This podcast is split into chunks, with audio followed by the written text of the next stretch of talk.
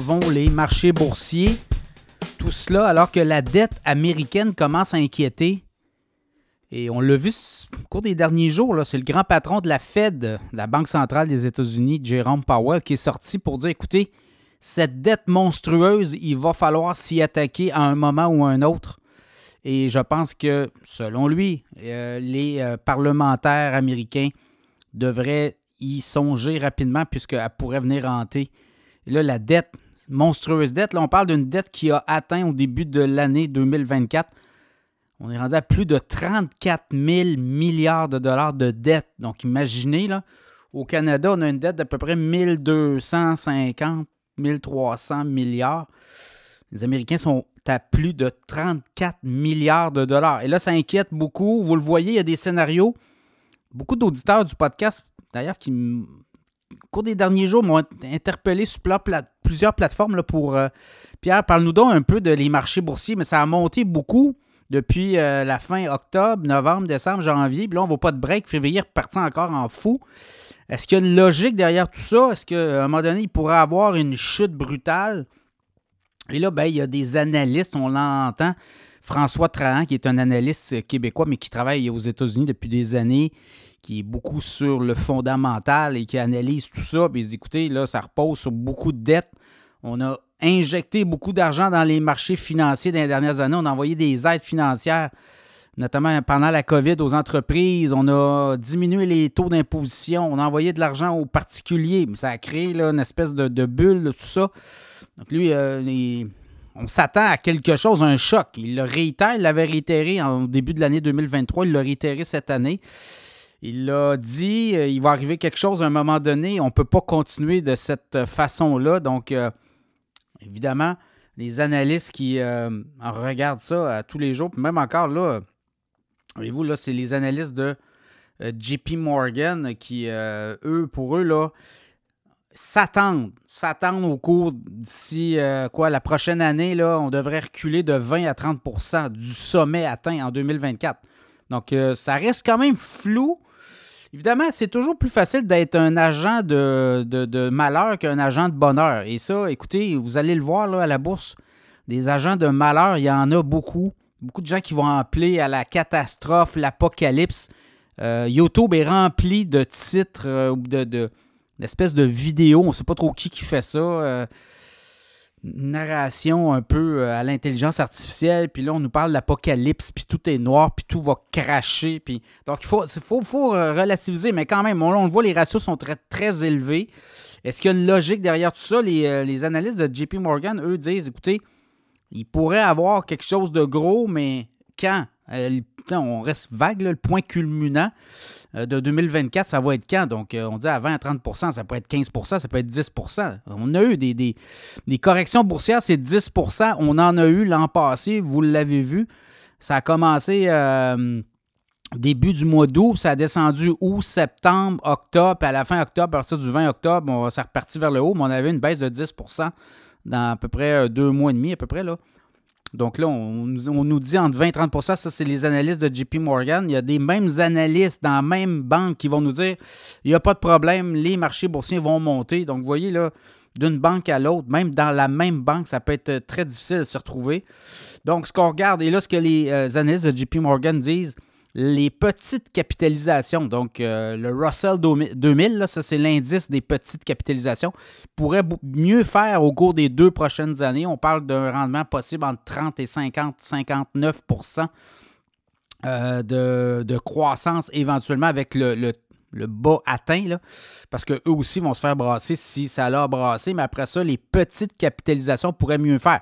Ça serait logique. On a vu les 7 magnifiques progresser de façon importante, même. Euh, c'est jamais vu, là, que ce qu'on a vu là, dans les dernières, euh, je vous dirais, depuis un an, les sept magnifiques qui, qui continuent, de, continuent de monter, continuent de monter.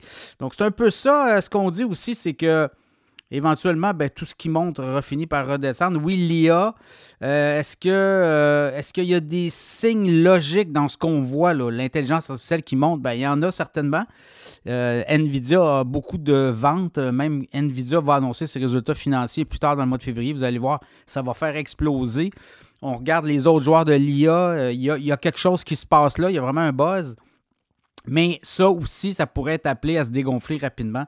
Donc, on est là-dedans. Je regarde depuis le début de l'année. Le TSX est très, très flat. Depuis le début de l'année, on est à 0,1% de hausse. Le SP 500 est à 5,4% de hausse. Le Dow Jones en hausse de 2,6% et euh, le Nasdaq en hausse de, c'est quoi, c'est 7% à peu près depuis le début de l'année. L'an passé, le Nasdaq a fait 44% n'oubliez pas. Donc, évidemment, beaucoup de prudence actuellement qu'on voit dans les marchés, beaucoup de, d'analyses. On essaie de, nous euh, envoyer des signaux. Est-ce que, en même temps, on a dépassé, vous voyez, le, SP 500 est un sommet où flirte avec les 5000 points. Est-ce que euh, ça aussi, c'est des signaux? Hein? Quand on atteint les sommets, la dernière fois qu'on avait atteint des sommets dans le cas du SP 500, c'était au début de l'année 2022. Euh, Et 2022 avait été très mauvais au niveau des marchés boursiers. Donc, est-ce qu'on pourrait voir euh, plusieurs mois euh, où il y aurait euh, peut-être des descentes? Encore là, il y a des analystes qui vont vous dire non, on a comme dépassé le momentum. Et quand on a le momentum est dépassé, la, moyenne des 200 jours versus la moyenne 20 jours, ben là, on sky's the limit. On, peut, on peut aller très haut, très loin. Donc, c'est pour ça qu'il faut être prudent, mais en même temps, il y, il y a comme une logique qui défie la logique dans ce qu'on voit actuellement dans le marché. Et il y a des ratios très élevés au niveau des, ratios court-bénéfice. Quand vous regardez les ratios, euh, il y a des ratios qui euh, nous amènent à penser qu'il pourrait avoir euh, quoi là, sûrement, ben, les analystes le disent, peut-être 10, 15, 20% peut-être de baisse éventuellement. Mais encore là, on, reste, on demeure très flou. Donc, c'est un peu ça la business, là, demeurer très flou en prédisant soit le malheur, soit le bonheur. Mais quand même, on a un très bon début d'année. Et euh, entrer dans le marché, vous pouvez entrer aussi par secousse. Vous pouvez y aller par euh, ceux qui veulent investir. Moi, je n'arrête pas d'investir parce que euh, je me dis que si j'achète des titres de qualité, ces titres de qualité-là, éventuellement, vont partir s'ils baissent. Quitte à ce que j'en rachète pour faire baisser mon prix d'acquisition. C'est ce que j'ai toujours fait sur les titres que je joue. Là, puis il n'y a pas de surprise. Apple, entre autres. Il y a Microsoft, il y a Google, il y a aussi Amazon, euh, alors, c'est des titres que j'ai dans mon portefeuille depuis plusieurs années. Meta, entre autres aussi, euh, Facebook à l'époque. Et euh, c'est des titres que je n'ai pas hésité à racheter quand le titre descendait plus bas pour faire baisser mon coût d'acquisition. Puis pas de paniquer non plus parce que c'est à long terme.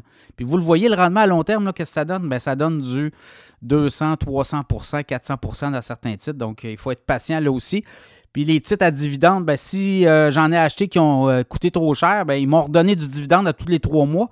Fait que ça me génère des liquidités pour racheter le titre s'il baisse, pour faire baisser mon coût d'acquisition et de toujours acquérir des titres euh, qui me donnent du dividende aux trois mois. Donc, il y a ça aussi, c'est une partie du portefeuille qui génère, grosso modo, une bonne partie de ce que je rachète en action dans l'année ou aux trois mois, justement, pour être capable de peut-être profiter des faiblesses de cours. Donc, c'est un peu ça qu'on voit dans le marché. Pas de panique, mais il pourrait avoir de la turbulence. En même temps, une année électorale aux États-Unis, toujours beau, hein? Le président ne veut pas non plus se faire prendre, donc la Fed pourrait intervenir. Est-ce qu'on pourrait réinjecter des sommes? Ça me surprendrait. On, on le fait déjà, on est en, diminution, mais on continue encore à, à, racheter des obligations d'entreprise à, des faiblesses euh, jamais vues dans les dernières années, là, mais quand même, on le fait encore. Donc, euh, il y a encore de l'intervention.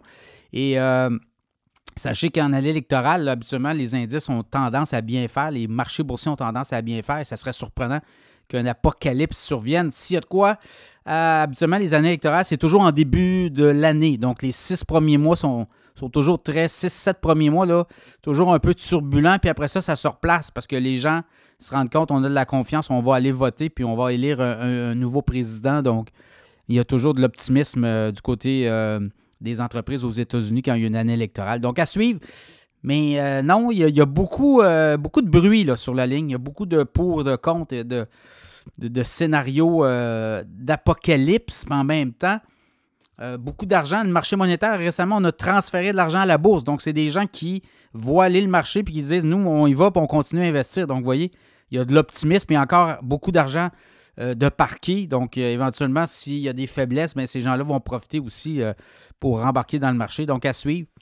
mais chose certaine, depuis le début de l'année, sur le SP 500 et le Nasdaq, c'est du 5 à 7% assurément. Et pour ceux que ça intéresse, ben, il y a toujours l'infolette du podcast Cachemire. Euh, vous vous abonnez, c'est, euh, ça part à 4 par mois. Vous recevez une infolette à 4 par mois, 8 par mois, 4 infolettes par mois. Si vous voulez vous abonner 6 mois à 24 infolettes, c'est 50 et euh, l'infolette annuelle, c'est 80 c'est 48 infolettes. Donc, euh, vous allez sur le site cachemireplus.com, vous abonnez à l'infolette financière Cachemire et vous allez recevoir comme ça chaque semaine des idées, euh, des titres boursiers à surveiller, beaucoup de dividendes, beaucoup de titres boursiers. Là, a eu des. Écoutez, là, on en parle beaucoup là, de titres boursiers, mais il y a quand même des rendements exceptionnels pour la bourse, donc des titres très solides qui euh, vont vous garantir aussi des dividendes. Donc, c'est beaucoup de ça qu'on fait. Là. On fait le tour et on a accès à des euh, banques d'analyse, de grands analystes d'institutions financières notamment. Et c'est avec ça qu'on est capable de formater là, une infolette à chaque semaine. Donc, si vous voulez vous abonner, gênez-vous pas. CashmirePlus.com, c'est le site web du podcast Cachemire. Et là, vous allez sur Infolette financière, vous abonner et euh, vous allez recevoir l'infolette à chaque semaine. Voilà. Euh, bonne année 2024, euh, euh, les auditeurs du podcast Cachemire. Et 2023 est exceptionnel au niveau des rendements boursiers. Je pense que 2024 pourra encore nous surprendre. Ça va être à surveiller. Et on revient la semaine prochaine. On repart la machine pour un nouveau podcast Cachemire. quoi, c'est le 5 janvier. Et à partir de là, on va repartir. Ça va être notre cinquième année. Donc, le podcast Cachemire a été fondé le 2020, ou le, je pense que la première édition, c'est le 20 janvier 2020, et là, on va être en 2024, mais en calculant euh, l'année 2020, ben, on va être à la cinquième année. On va débuter notre cinquième année euh, en 2024. Alors, euh, c'est un rendez-vous et pour les auditeurs, ben, encore très heureux de vous compter parmi nous chaque semaine. Vous êtes encore très nombreux et on en gagne comme ça à chaque semaine. Et c'est le succès. C'est vous autres qui faites le show. Hein. C'est vous autres qui êtes dedans. Parce que s'il n'y a pas d'auditeurs, ben, il n'y a, pas de podcast Cachemire. Alors, euh, joyeuse fête, profitez-en, reposez-vous. Et 2024 euh, sera encore une grande année.